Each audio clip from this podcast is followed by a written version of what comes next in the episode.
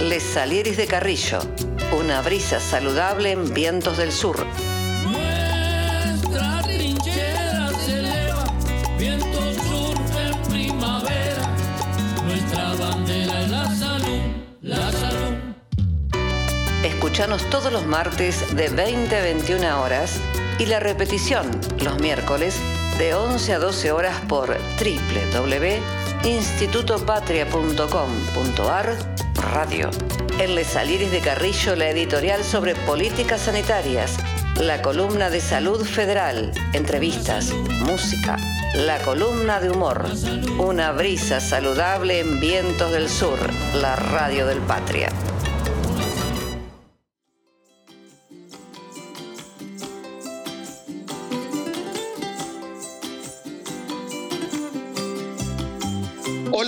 Nuevamente estamos con ustedes con Les Alieris de Carrillo, una brisa saludable en Viento del Sur, la radio del Patria. Hola Juana, ¿cómo estás? Hola Carlos, buenas noches, ¿cómo están? Saludos a todas, todos y todes. Muy feliz de estar nuevamente en este programa de Les Alieris de Carrillo, una brisa saludable en Vientos del Sur. La verdad que muy contenta nuevamente. Eh, y bueno, vamos a arrancar con nuestro programa. ¿Qué tal si nos contás las efemérides? Perfecto, pero antes de eso vamos a recordar que por nuestro programa 10 teníamos algunos premios que ya tenemos los ganadores que los vamos a anunciar más adelante. Bueno, les contamos, el 28 de julio de 1936 nació Norberto Galazo, el gran historiador y escritor argentino. Y en 1954 nació Hugo Rafael Chávez Fría, más conocido como el comandante Hugo Chávez. Y tuvimos una noche trágica el 29 de julio de 1966, la noche de los bastones largos. Y el 1 de agosto, el día de la Pachamama. Ahí todo el mundo con ruda. Y eh, también este, digamos que el 28 de julio de este año tuvimos la asunción de un nuevo ministro de salud en la provincia de Buenos Aires, el compañero y querido amigo Nicolás Kreplach, que reemplazó a otro gran amigo, a Daniel Goyán, que va a ser próximamente diputado nacional. ¿Qué nos contás de todo esto, Juana? Sí, la verdad que fue una asunción muy emotiva la del compañero Kreplach con un gran agradecimiento de parte de nuestro gobernador Axel Kisilov por la labor eh, realizada por nuestro compañero Daniel Goyán, que fue muy ardua, eh, una tarea donde le puso el cuerpo a toda esta pandemia tan difícil que hemos tenido que vivir. Y obviamente también ha participado de toda esta epopeya el compañero Nicolás Kreprak que va a ser sin lugar a dudas un gran ministro. Y recordemos obviamente que va a llevar adelante todos estos proyectos de salud en la Cámara de Diputados nuestro compañero Daniel Goyán, a quien seguiremos de aquí firmemente apoyando en su campaña. Y deseamos muchos éxitos desde Les Salieres de Carrillo, sin lugar a dudas. Y que será el éxito y bienestar para todos cuando él esté dentro de la Cámara de Diputados. Y hablando de salud y lo que pasó esta semana, bueno, nuevamente hubo un gran bastardeo a la ley 26.657, que es la ley de salud mental. En todos los medios parece que, no parece, evidentemente se han puesto de acuerdo para decir nuevamente que la ley no sirve. Eso no es así, es mentira, no leen ni siquiera la ley. La ley permite internar por razones especiales cuando una persona está en peligro para sí misma o hacia los demás. No es cierto que no se puede internar. Esto es para tenerlo muy en cuenta y poder aclararlo. Hace 10 años, 11, cuando se estaba tratando la ley de salud mental, estos poderes hegemónicos, en este caso lo podemos decir, la Asociación de Psiquiatras de la Argentina, APSA, no querían esta ley porque le sacamos un negocio, la internación compulsiva, como tenemos también un futuro candidato que neurocientífico que ha internado una persona para sacarle su fortuna. Para que no pasen esas cosas, tenemos una ley de salud mental y hay que cumplirla. Si no, tenemos estos otros ejemplos. Pero pasamos ahora la editorial. Hoy vamos a hablar de políticas sanitarias, historias y desafíos del Sistema Nacional Integrado de Salud. Nos va a hablar María José Luzuriaga. Es docente, investigadora de la Universidad Nacional de Lanús e integrante de la Red Argentina de Investigadores e Investigadoras en Salud. RAIS se llama esta red. La escuchamos a María José Luzuriaga.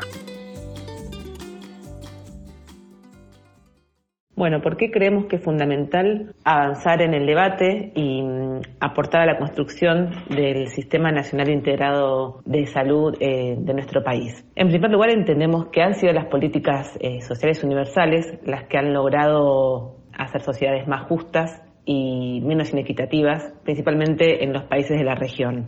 Los sistemas de salud expresan opciones políticas, no se pueden desvincular de los procesos de transformación del Estado y de cómo el Estado va a ir eh, generando relaciones y va a ir eh, articulando con los diferentes eh, actores de la sociedad los actores claves y con mayor poder en la sociedad. Está claro que los cambios, en particular, como es en este caso, los cambios y los cambios más radicales de, en los sistemas de salud, no se producen en vacíos de poder. Tenemos la experiencia de lo que fue la propuesta del SNIS y del Seguro Nacional de Salud en nuestro país más allá, digamos, de, las propuestas que han sido informes eh, contundentes y muy con un amplio conocimiento sobre el sector, han encontrado fuertes límites para su implementación, principalmente debido a, las, a los bloqueos y a, las resistencias de los actores corporativos de, sistema, eh, existentes en el sistema de salud. Digamos, la direccionalidad que toman las políticas de salud están, eh,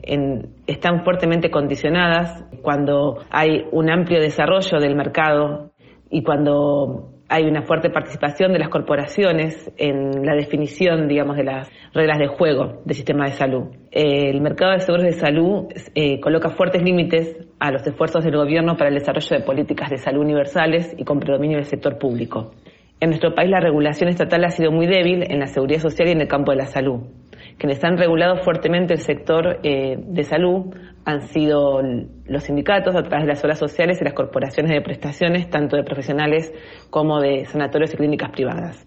En el caso de las obras sociales, a través de su participación en la determinación de aranceles o con su capacidad de presión sobre instituciones estatales, y en cuanto a mm, las segundas, tanto de corporaciones profesionales y, sanatorios y clínicas privadas, eh, a través del monopolio de la oferta y a través del manejo de un instrumento que es el más significativo de asignación de recursos financieros, como es el nomenclador de prestaciones.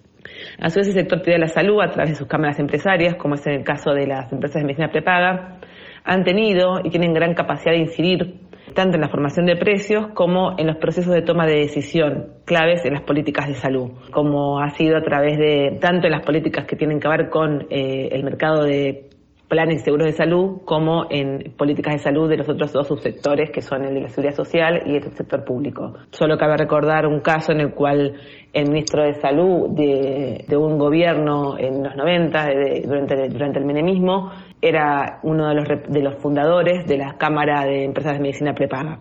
Nuestro sistema de salud es altamente fragmentado, desigual y está eh, y concentrado, es decir que esto va a generar eh, barreras tanto eh, financieras, geográficas y culturales de acceso por parte de una gran parte de la población. Solo para mencionar un ejemplo, las empresas de medicina prepaga, que son alrededor de 700, de, ese, de esas 700, solo dos concentran el 50% de los afiliados y de 300 horas sociales nacionales, solo el 5% concentran el 54% de los afiliados. A su vez, dentro del sector público existen grandes desigualdades. Las provincias patagónicas tienen un gasto per cápita superior al promedio nacional y triplican el gasto per cápita respecto a aquellas con menor gasto per cápita, como es el caso de la provincia de Santiago del Estero. Los sistemas nacionales de salud eh, se organizan a partir de los fundamentos de universalidad, solidaridad e igualdad es decir, a partir del principio redistributivo. Se trata, por lo tanto, de sistemas accesibles para todos, financiados de manera solidaria a través de impuestos obligatorios. Estos principios lo que hacen es que tienen una gran capacidad para incidir sobre las desigualdades que existen en la sociedad. Tienen la capacidad, digamos, de compensar esas desigualdades. Se los considera más eficientes que otros modelos, pero además más justos, ya que garantizan la atención a todas las personas pudiendo dar respuesta a las patologías de alto costo sin negar la atención ni tampoco restringir el acceso. La única distinción que es aceptable en un sistema nacional de salud es la relativa a las necesidades de atención. La creación del tema emblemático, eh, que es el, sistema, el Servicio Nacional eh, de Salud inglés, logró reducir lo que se denomina la ley de cuidados inversos, que plantea que eh, la disponibilidad de buena atención médica o de salud varía de forma inversa a las necesidades de atención eh, de la población asistida. Y esto fue algo que a partir, digamos, de la creación del Sistema Nacional de Salud inglés eh, pudo ser eh, reducido. Estudiosos del sistema de salud de distintos países mostraron que los peores resultados en términos de acceso, gasto y resultados de salud se encuentran en el sistema norteamericano. Estados Unidos es el, el único país de la OSD donde el seguro privado de salud es el principal sistema de financiamiento y cobertura de salud para la mayoría de la población. No existe país en el mundo que proporcione atención de salud universal a través del mercado y que genere beneficios. Esto es así porque los mercados operan a través de la selección y la exclusión, transfieren riesgos y costos a los usuarios de los servicios y niegan la atención a quienes más lo necesitan. En definitiva, de lo que se trata es preguntarnos si estamos de acuerdo en que todos, independientemente del estatus socioeconómico, debemos tener acceso a los mejores cuidados disponibles de salud. Las injusticias generadas por sociedades altamente desiguales deberían encontrar en las políticas universales mecanismos que igualen, que fortalezcan los espacios de interdependencia y que nos reafirmen como parte de una vida común. La política pública también puede tener la capacidad de producir sentidos, en tanto convoca a todos a ser parte activa de la sociedad para construir respuestas más inclusivas, solidarias y justas.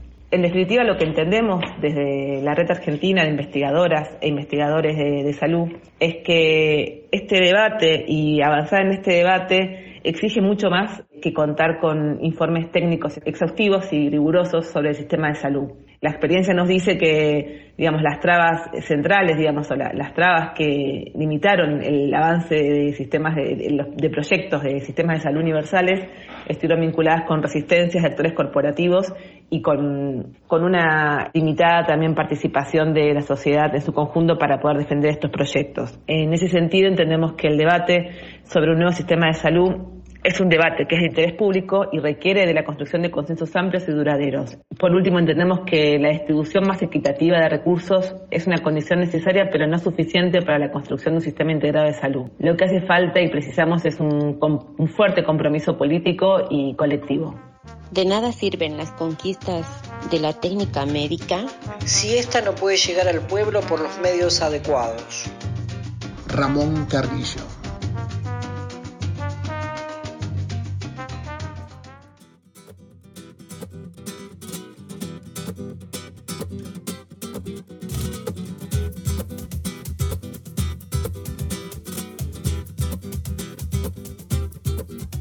Bueno, acabamos de escuchar a María José Luzuriaga y esta síntesis acerca del Sistema Nacional Integrado de Salud argentino y sus conceptos. La verdad que eh, ha sido muy interesante lo que dijo para realmente poner en primer plano una política equitativa y justa, garantizando el acceso a todos y todas de un sistema de salud con cobertura integral que todo el mundo sin lugar a dudas merece. ¿Vos qué pensás, Carlos? Sí, realmente muy bueno y seguimos insistiendo ¿no? con esto del Sistema Nacional Integrado de Salud. Eh, hay que tener, como lo dice bien claro, fuerte compromiso político y colectivo. Es la única forma de llevar esto adelante y no lo que está sucediendo, que se transfieren los riesgos y costos a los usuarios o al Estado. O sea, es muy importante eh, conservar este sistema que tenemos y mejorarlo. Y hace una comparación interesante, ¿no? Este sistema que se aplica en Inglaterra es bastante bueno y uno de los peores lugares del mundo para el acceso a la salud, donde es Estados Unidos mm, para tenerlo muy en cuenta. Bueno, y ahora, ¿qué tal si presentás la columna, Juana? Sí, seguro. Vamos a continuar con la columna de la semana de la lactancia materna eh, de manos de Analía de Simón, licenciada en obstetricia, pertenece al Frente por una Niñez y Adolescencia Protegida y pertenece también al equipo de perinatología del Ministerio de Salud de la provincia de Buenos Aires. Así que vayamos a escuchar atentamente qué es lo que tiene para aportar acerca de este tema.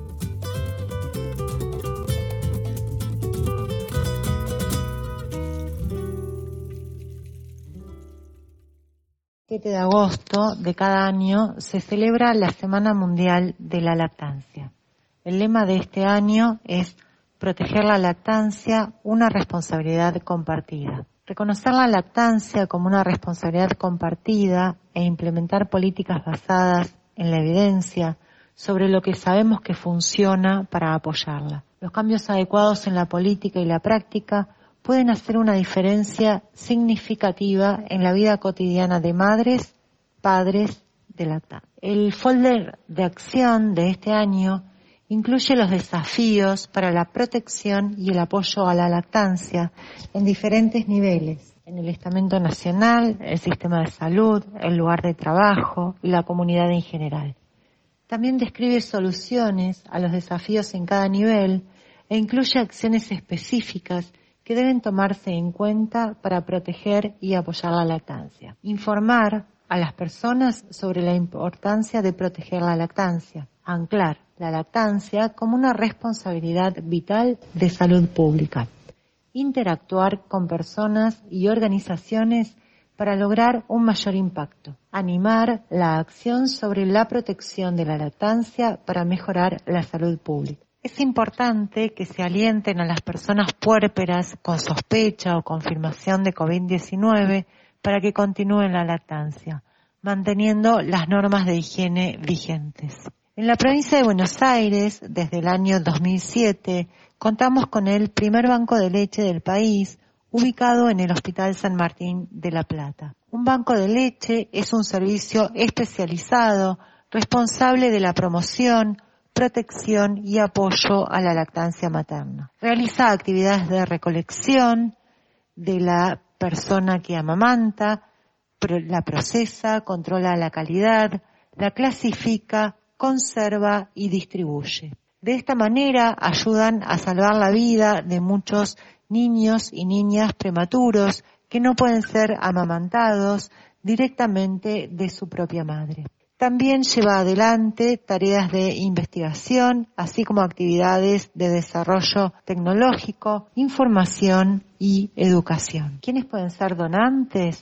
Cualquier persona puérpera que esté amamantando y que reúna los requisitos. Tener serología negativa del último trimestre del embarazo, que sea una persona sana, que no consuma alcohol ni drogas, ni cigarrillos. La leche humana procesada es empleada para alimentar a niñas y niños que no pueden recibir leche de su propia madre. Es adecuada para alimentar a los recién nacidos de riesgo, ya sea por su prematurez extrema, su bajo peso al nacer o por otros motivos. Es administrada bajo prescripción médica. Debido a la importancia de garantizar el alimento a los y las bebés que nacen con algunas dificultades, durante el quinto Congreso brasileño de bancos de leche materna y el primer Congreso iberoamericano realizado en el año 2010, se declaró el 19 de mayo como el Día Mundial de la Donación de Leche Humana. Fue elegida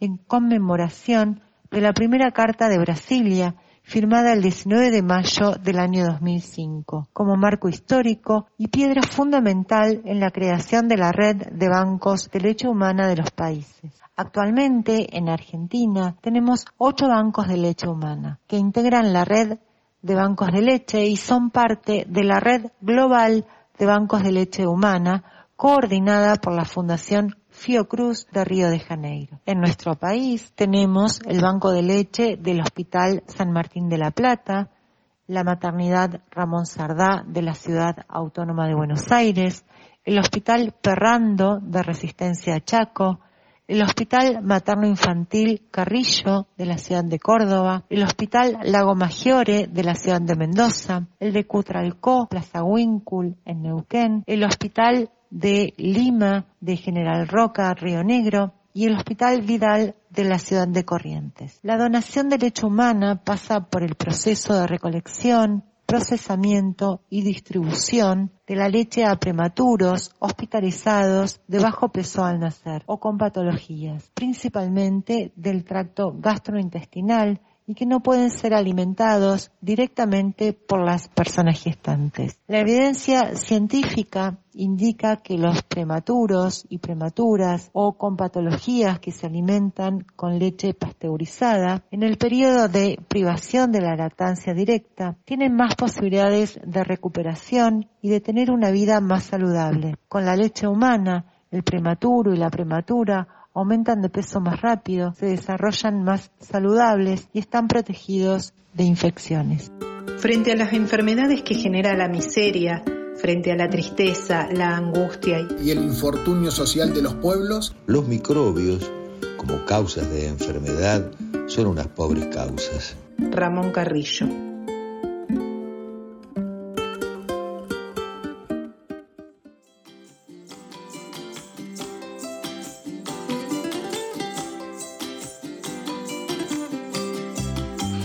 Interesante lo que nos cuenta Analía de Simón acerca de la lactancia materna.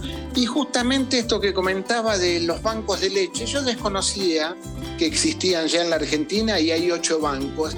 Y hace unos días una colega me comentaba de un hermano, yo sabía que tenía cuatro hermanos, pero un quinto hermano dice, sí, es un hermano de leche, mi mamá lo amamantó. Esto se hacía antes, eh, bueno, con amigos, familiares, este, quienes colaboraban. Hoy tenemos por suerte estos bancos que permiten que se amamanten los niños que tienen necesidad y no tienen sus madres más rápido y están con la leche materna protegidos de infecciones. Vos podés seguramente contar mucho más, Juana. Sí, la verdad que, eh, bueno, con el tema de los de los bancos de leche me parece que no solamente cumplen con un acto así de, solidaridad entre mujeres, ¿no? Brindando alimento seguro a niños que son obviamente sus hijos y, e hijos de otras madres que tienen dificultades, sino que también es un acto de amor como es la lactancia materna a libre demanda, exclusiva y recordando siempre que eh, debe ser exclusiva hasta los seis meses y de allí extensiva hasta los dos años inclusive, a pesar de que el niño también obviamente ya esté comiendo otros alimentos, pero es lo mejor que puede tener un bebé para criarse sano, saludable eh, y obviamente el lazo afectivo es indescriptible. Así que apoyamos la lactancia materna desde Les Alieris de Carrillo y alentamos a todas las mujeres a que hablen con sus médicos para que no tengan miedo, para que puedan tener una buena técnica de amamantamiento, que no les provoque dolor, que no les provoque ningún tipo de, sensación de malestar eh, en, grietas, en los pezones, ningún tipo de inconvenientes, que sea exitosa y sin lugar a dudas se acudan a aquellos que les pueden eh, dar eh, un seguimiento de, estas buenas técnicas para que amamanten a sus niños y tengamos niños fuertes y saludables. Bueno, y a quienes les interese más sobre este tema, el jueves de 14 a 16 hay un conversatorio. Proteger la decisión de amamantar es una responsabilidad compartida. Esto está eh, realizado por la Dirección de Equidad en Salud y la Escuela de Gobierno Florear Ferrara de la provincia de Buenos Aires. Pueden entrar a la página del Ministerio de Salud de la provincia de Buenos Aires e informarse para entrar al Zoom el jueves de 14 a 16.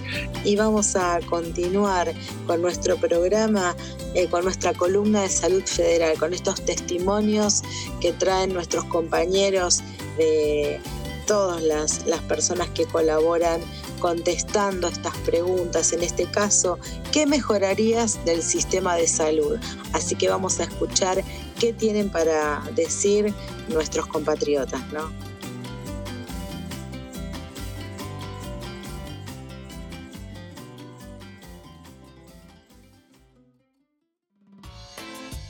Salud Federal. Voces a lo largo y ancho del país. Por el derecho a la salud. La participación popular. Y la soberanía sanitaria. Salud, Federal. En los testimonios federales de hoy, ¿qué mejorarías del sistema de salud? Mercedes, jubilada, Saavedra, Ciudad Autónoma de Buenos Aires.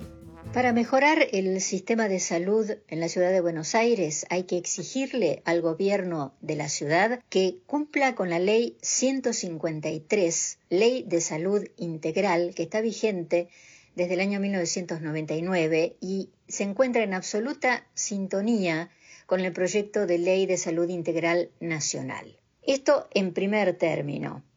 Pero en situación de pandemia como la que estamos, eh, lo más urgente es que se ejecuten los presupuestos de todos los hospitales públicos de la ciudad para que puedan trabajar con la comodidad y con la celeridad que corresponde y la eficiencia que corresponde. Otra medida de, urgencia es también darle los presupuestos a todos los centros de acción de salud de acción comunitaria de la ciudad para que puedan trabajar en la prevención. Los centros barriales son imprescindibles para salvaguardar la salud de toda la población de las comunas. Damián, de Mar del Plata, provincia de Buenos Aires. Lo que sí mejoraría, pediría que se mejore en salud, sería que haya guardias permanentes en, en los centros de salud de los barrios.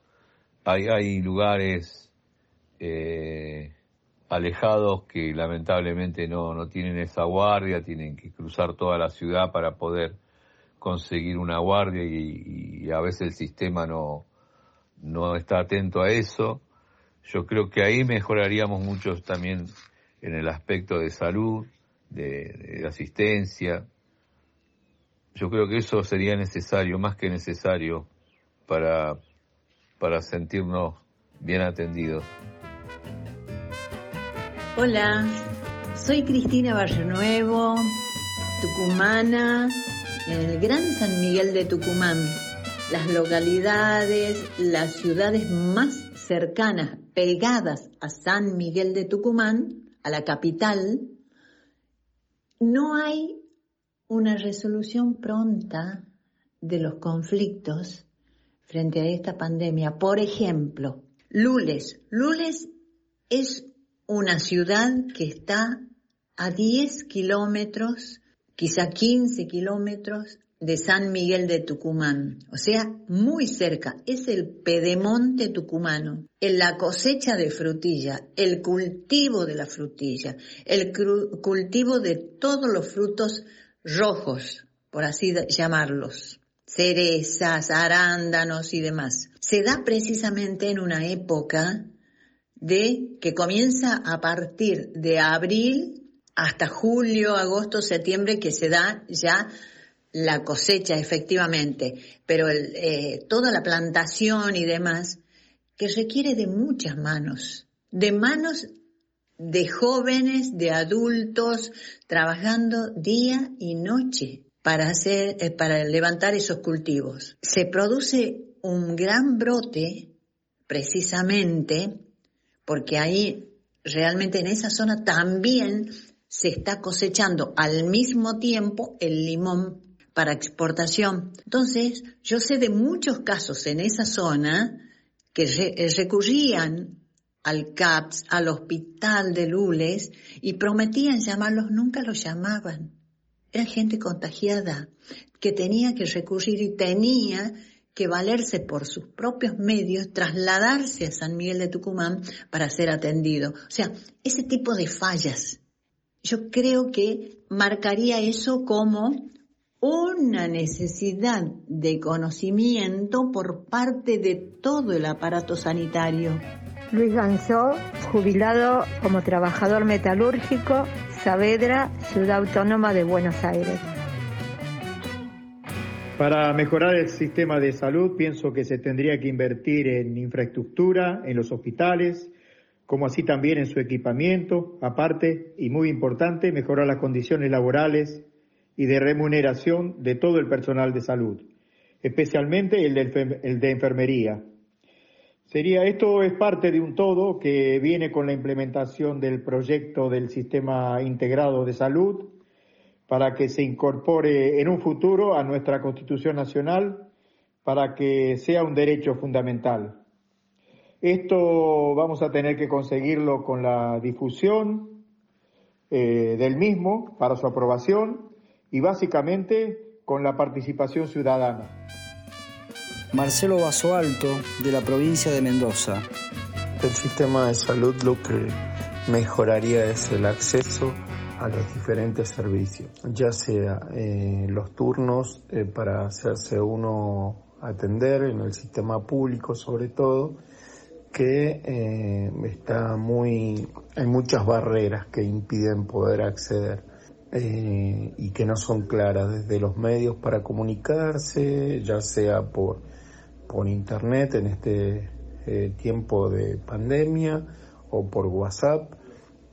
Pero bueno, hay personas que no pueden acceder porque no tienen internet o porque no tienen los medios para utilizar el WhatsApp y como así también eh, los accesos para cirugías programadas que demoran mucho tiempo, o sea, no se hace, eh, no se logra, perdón, no se logra acceder a la salud en un tiempo y forma como correspondería.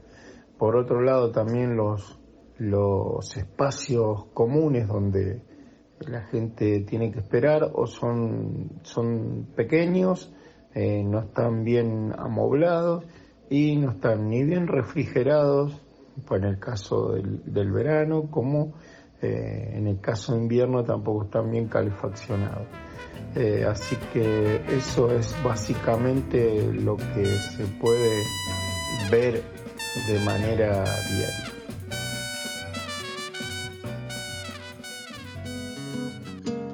Los problemas de la medicina como rama del Estado no pueden resolverse si la política sanitaria no está respaldada por una política social. Del mismo modo que no puede haber una política social sin una economía organizada en beneficio de la mayoría. Ramón Carrillo.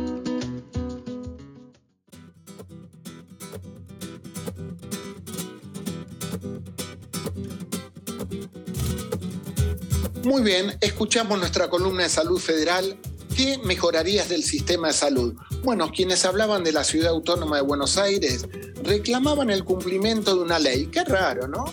Que no se cumpla una ley en la ciudad autónoma de Buenos Aires. ¿Este señor Larreta? No, no puede ser.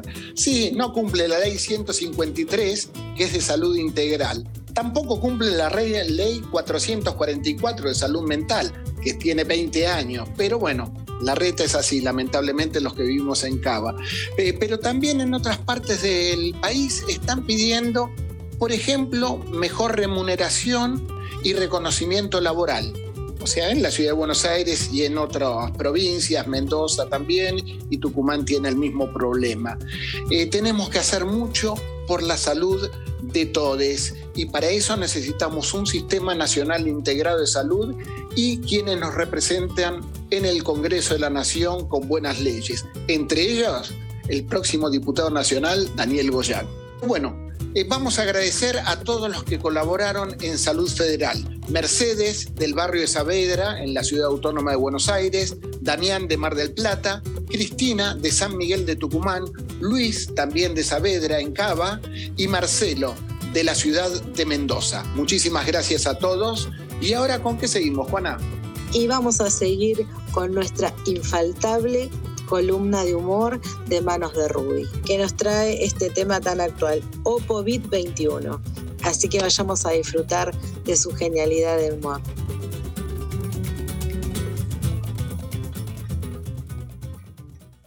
Guarda, guarda con el Opovide 21 Pandeñeros, aisladites, distanciados, burbujólogos, zoólogas y ólogues, padres y madres, cansados de hijas e hijas, más cansados todavía, penta y sexagenarios, arias y aries, con el tiempo, el alma y el cuerpo, divididos entre el cuidado de su joven descendencia y de su venerable progenie, es con todos ustedes, es con todas ustedes, porque estamos viviendo tiempos tan virales y tan poco vitales que nos recorren. La buena noticia de antes, me recibí, conseguí laburo, voy a ser padre, madre, ladre. Esa que nos llevaba la sonrisa, al abrazo, al brindis, al lagrimón, ahora es dio negativo. Y esa foto de la playa, desde estas hermosas playas, de la sierra, del nietito de la nueva casa, esa foto de la alegría es ahora casi, casi, casi sin excepciones, la de un brazo, un solo brazo al descubierto y con un pinchacito invisible en él. El preservativo de nuestros días se llama barbijo el sexo seguro ahora es por internet o por teléfono. El lugar de reunión de los grandes amigos y de las grandes amigas se llama WhatsApp. Un señor nos sonríe desde Estados Unidos y nos cuenta que pudo viajar al espacio gracias a sus clientes y a sus empleados que entre todos le pagaron el tour. Esto lo dijo él. La traducción posible sería que este señor duplicó sus trillonarias ganancias en la pandemia porque miles de sus empleados arriesgaron la vida en la calle para que las cosas lleguen donde tenían que llegar. Mientras tanto, las plataformas digitales nos cuentan nuestra propia vida y nos cuentan como quiere que sea. Y nosotros devoramos capítulo a capítulo, temporada a temporada, serie a serie, hasta que nuestro propio televisor nos pregunta si todavía estamos allí o ya fuimos reemplazados por un robot. Más allá de nuestros hogares, la política sigue su carrera hacia el éxito. Y este es el momento en el que los personajes y personajes intentan mostrarse creíbles, queribles y hasta risibles si es necesario, con tal de que los contratemos por, digamos, cuatro temporadas más. O bien, los que estaban como artista secundario pasar a starring o especialmente invitado si se tratase de un extrapartidario. Algunos quieren repetir el viejo guion con el que ya nos dejaron de interesar, como que se olvidaron de que ya fueron gobierno y con la mejor cara de yo no fui se desmarcan. Se tratan de desmarcar, pero no son Diego, no son Messi. El que estaba en capital ahora está en provincia, la que estaba en provincia ahora está en capital. ¿Es una manera de creer que son otros, que ya no son los mismos, que no son los que eran? ¿Van a ayudar a terminar con la pobreza quienes limitaron todo lo que pudieron las condiciones de salud y educación de nuestros humildes en los cuatro años que manejaron nuestra provincia más poblada? ¿Es un buen discurso electoral para quien manejaba la salud pública de la nación decir que durante su propio gobierno la salud pública no era importante? ¿No es como colocarse él mismo un cartel que diga no me voten, no me voten, no me voten? ¿Es creíble que la otrora subsecretaria de Asuntos Ansiolíticos, Lilita Sepan, nos confiese ahora que jamás creyó lo que ella misma dijo e hizo y que esa contradicción no la dejaba dormir entre nosotros? Tampoco nos dejaba dormir a nosotros, ni su contradicción, la de varios millones de compatriotas durante esos años, estos y los de antes y por ahí los que vengan. ¿Suena razonable que un partido que fue ninguneado por otro entonces sale a disputarle la interna, pero cuando sale a disputarla no pone a nadie de su propio partido en los tres primeros lugares? ¿Podemos creer que critiquen la crisis económica quienes la crearon, fugando decenas de miles de millones de dólares? ¿Suena creíble que una candidata hasta ahora absolutamente ignota se dé a conocer agrediendo cada día a otro sector social, ninguneando, negando, metiéndose, irrumpiendo, diría yo, en el ya muy disputado podio de impresentables del que dispone su propio espacio político. Crea ella un escenario más digno de titanes en el ring que de los sufragios argentinos. Es pensable que el ex sumo maurífice ahora se sienta como un gran líder en el exilio e intente manejar nuestra política desde Suiza por temor a que si vuelve su avión haga escala en Bolivia, por ejemplo, y él tenga que pasarse unos añitos sin volver a su reposera más preciada. Todo esto suena a ciencia fricción. Pero quizás algunos compatriotas se olviden de que ellos también son el otro en esto de que la patria es el otro y les crean y los voten. Es posible que en algún sitio gente muy malvada, pero muy, pero muy, pero muy, pero muy malvada, esté diseminando el OPOVID 21. Muchas y muchas tenemos anticuerpos, sí, claro que sí. Pero hay algún desprevenido que se toma un avión a la inexistente Argenzuela y ahora no sabe dónde bajarse, claro, porque ese país no existe. Ojalá se vacunen todos y todas a tiempo, porque la cepa M del OPOVID-21 es tremenda. Hasta la próxima. Mientras los médicos sigamos viendo enfermedades y olvidemos al enfermo como una unidad biológica, psicológica y social, seremos simples zapateros remendones de la personalidad humana. Ramón Carrillo.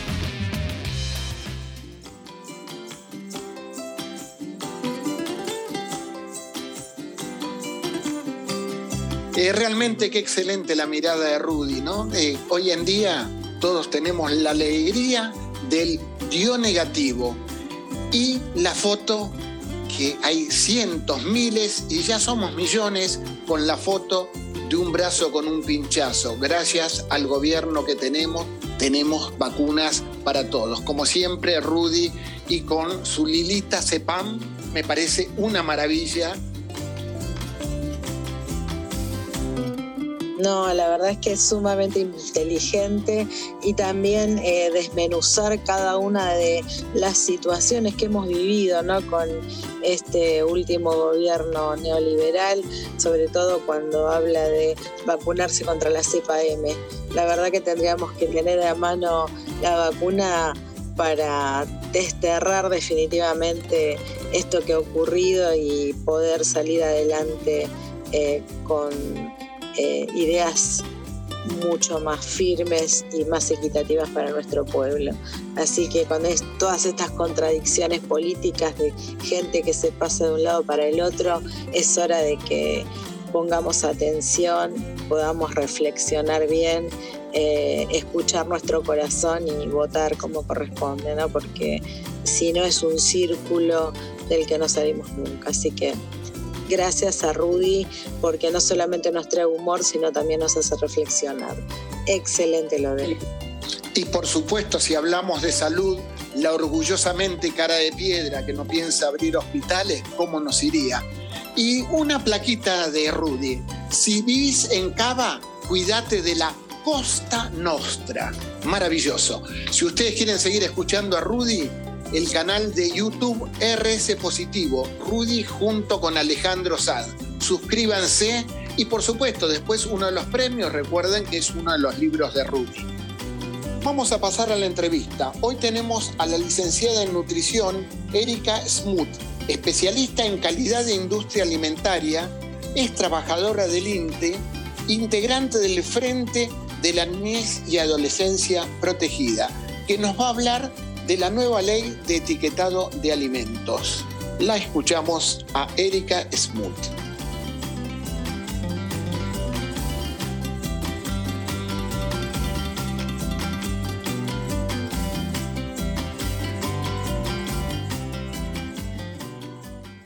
Lo que primero que te queríamos preguntar, ¿qué es la ley del etiquetado eh, frontal, no? ¿Y qué implicancias tiene? Que se pueda. Gracias por invitarme. Eh, eh, la ley se llama la Ley de Alimentación Saludable, es una ley integral que dentro de esa ley contempla uno de los ítems que, va, que se va a notar de impacto mucho más inmediato, que sería la parte donde eh, la ley trabaja sobre el etiquetado frontal de alimentos por sistema de advertencia. Ese sería como el título que, enmarca lo que se espera de cambios en los etiquetados de alimentos en pos de que el, consumidor, o mejor dicho, como siempre digo, el ciudadano, esté eh, informado, tenga acceso libre de información sobre respecto a lo que decide comer. Claro, porque el etiquetado frontal es el, yo te escuché decir que en seis segundos elige el ciudadano, como va a decirse, en vez del consumidor, ¿no? Se, me complica incluso en el, en el, si bien lo intento tener eh, internalizado, el concepto de ciudadano me parece que es algo que debemos ejercitar y tener presente, porque consumidor parecería como que somos personas que consumimos eh, sin eh, identidad ni, ni, ni, ni definir, ni definición a la hora del consumo o de lo que vamos a comer, ¿no? Entonces, empezar a replantearnos de que somos ciudadanos que tenemos derechos y dentro de que los derechos tenemos el derecho de, de informarnos qué vamos a comer, es un, espacio como de cambio de, pensamiento. A partir de ahí, de, identificarnos como ciudadanos, vamos a, estar más presente, no sé si más presente, pero nuestra postura va a estar más clara respecto a que tenemos derecho a saber qué vamos a comer. Y para eso eh, el rotulado lo que viene a traer es una información rápida que a la hora que uno compre o, vaya a elegir un producto, rápidamente tenga identificado cuáles son los excesos en, nutrientes críticos que, que tiene ese producto que vamos a comer.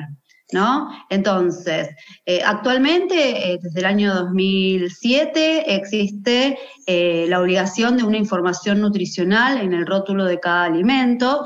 En la parte de atrás, generalmente, si uno hace el esfuerzo visual, va a encontrar una tabla que generalmente y no casualmente no se encuentra en un lugar visible para que el ciudadano pueda identificar rápidamente y verlo, como decíamos, está demostrado que en seis segundos una persona pasa por la góndola y elige un producto.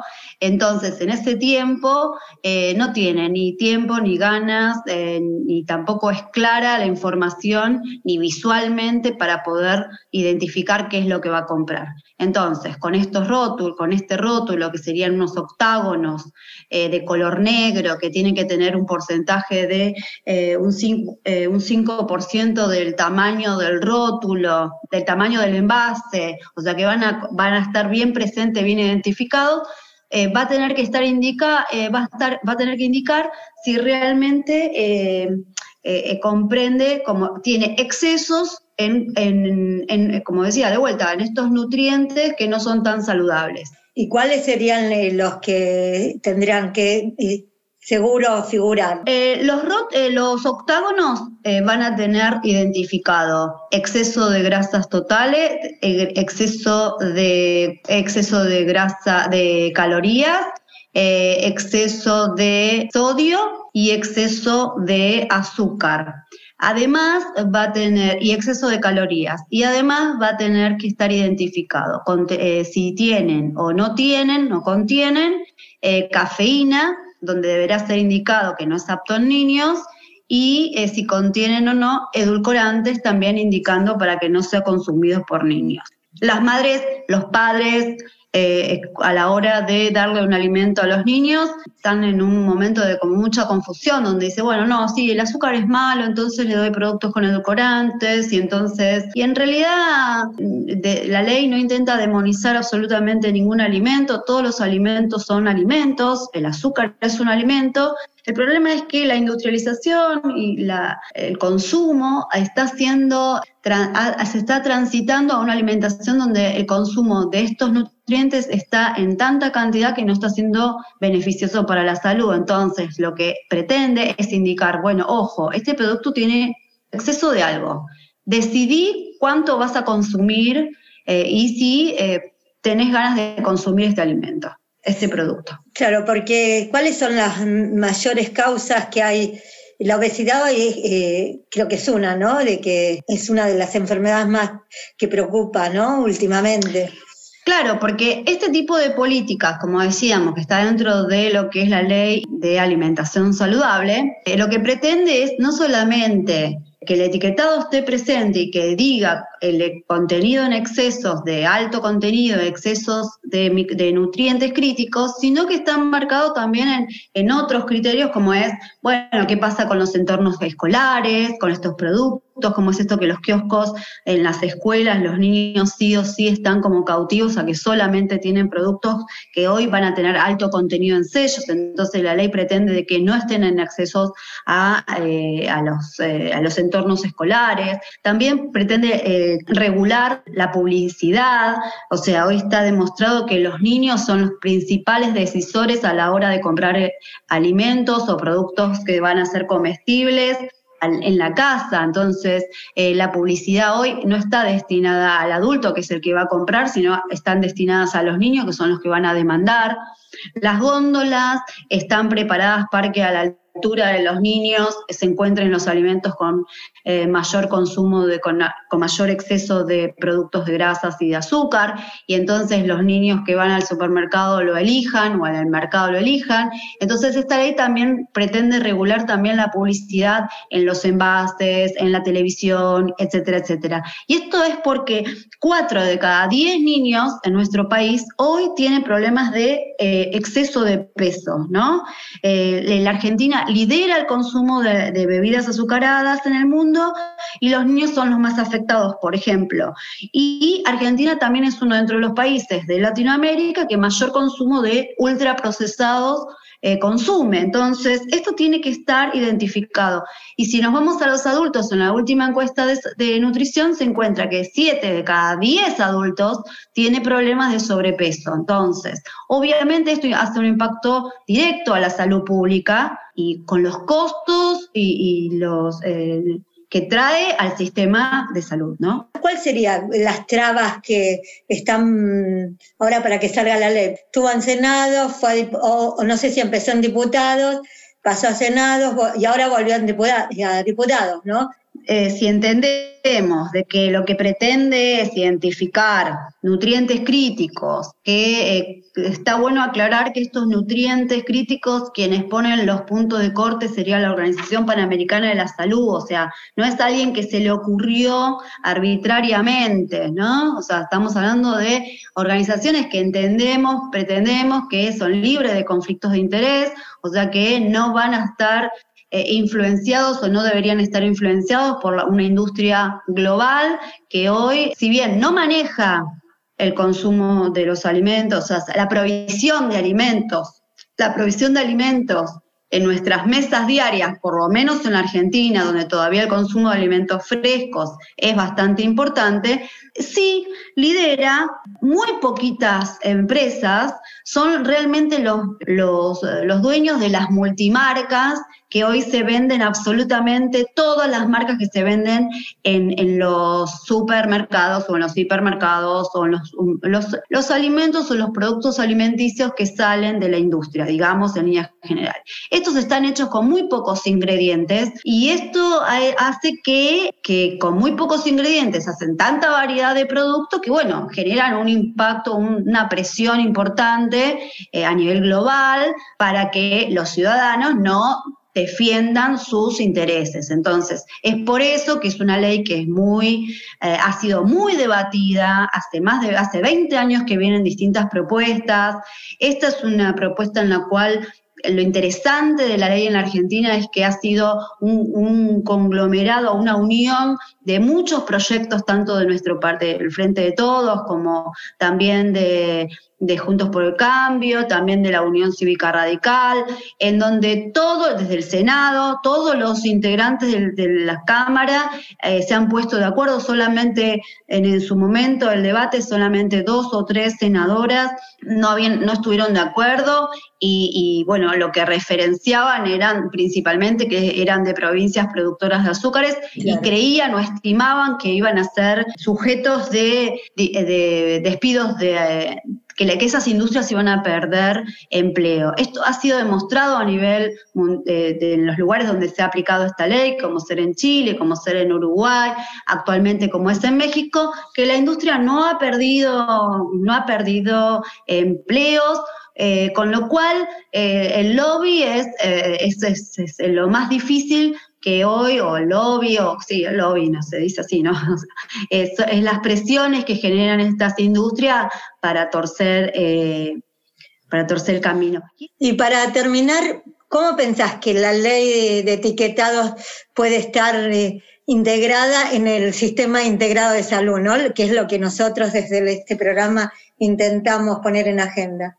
Desde lo personal, Me parece que, por supuesto hablo desde lo profesional, creo que esta es una ley y es lo que nos entusiasma y nos motiva a militarla, es que estamos convencidos que una vez que el consumidor eh, y el ciudadano, mejor dicho, tenga ese momento de seis segundos de elección, a la hora de comprar algo y vea estos octágonos, va a permitir que pueda ser más consciente y mucho más fácil de identificar aquellos alimentos que son más o menos saludables y poder eh, tenerlos presentes en su plan alimentario en caso de ser una persona con alguna patología preexistente o, una, o de una mamá o de un papá que decida alimento, alimentar a su hijo y que sea mucho más rápido y mucho más fácil de poder elegir alimentos saludables y entonces prevenir. Eh, hoy sabemos que las nuevas generaciones van a vivir menos, que las, que las anteriores, debido a que la, alimentación por alimentos ultraprocesados no es que está mejorando la calidad de vida, sino que la está deteriorando. Entonces, esto es vital para evitar eh, las enfermedades relacionadas con la obesidad y el sobrepeso. Es la principal enfermedad que afecta diariamente al, sistema de salud, ¿no? O sea, es la principal causa, por supuesto, por fuera del COVID, ¿no? Digo, el sistema de salud es, la principal causa de muerte en la Argentina y en la región. Bueno, eh, la verdad que fue re interesante y este es el comienzo de las charlas que vamos a tener con vos, ¿no? Porque me parece que es un tema, la nutrición incluir, porque es un derecho a la alimentación, un derecho eh, humano este, que hay que tenerlo en cuenta y, qué tipo de alimentación. Así que te agradecemos un montón. De nada sirven las conquistas de la técnica médica si ésta no puede llegar al pueblo por los medios adecuados. Ramón Carrillo.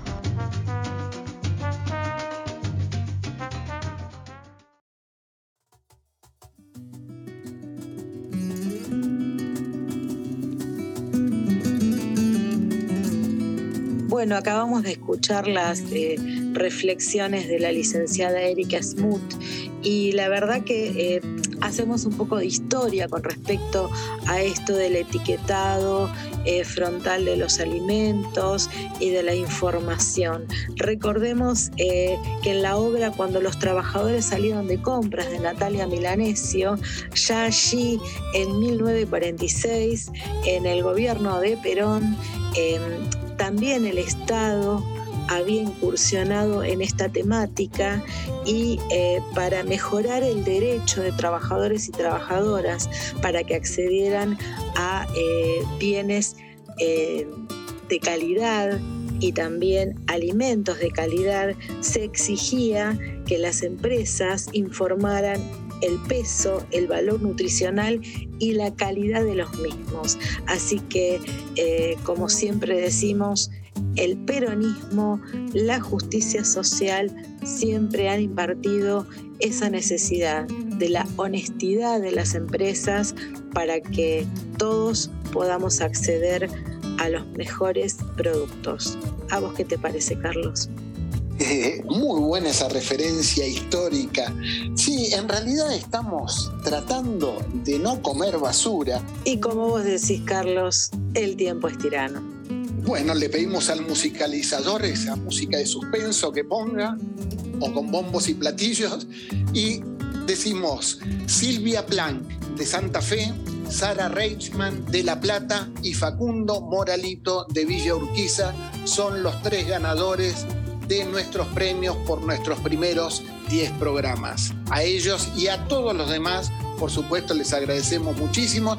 En la semana nos contactaremos para hacerles llegar de alguna forma eh, los premios. Y vamos a nombrar a cada uno de los integrantes que hacemos Les Salieres de Carrillo. En la conducción, Juana Badaraco y Carlos Pereira. Y en la producción, Alfredo Mocoroa Ana Vera Mate Pérez, Mónica Melman, Alfonsina Fernández, Pablo Garcilaso y Bruna Narváez. También les recordamos nuestras redes sociales. Eh, recuerden Facebook Les Salieres de Carrillo, nuestro canal de YouTube para que se puedan suscribir, pongan me gusta en eh, Facebook eh, y puedan volver a vivir no solamente cada uno de, los, de las entrevistas y las columnas, sino también nuestra música. Sí que nos despedimos de ustedes hasta el próximo martes a las 8 de la noche. Y recuerden que quienes no pueden escucharnos a las 8 de la noche, los miércoles a las 11 de la mañana se repite el programa. Les Salieris de Carrillo, una brisa saludable en vientos del sur, la radio del Patria. Hasta la semana que viene. El agua, el aire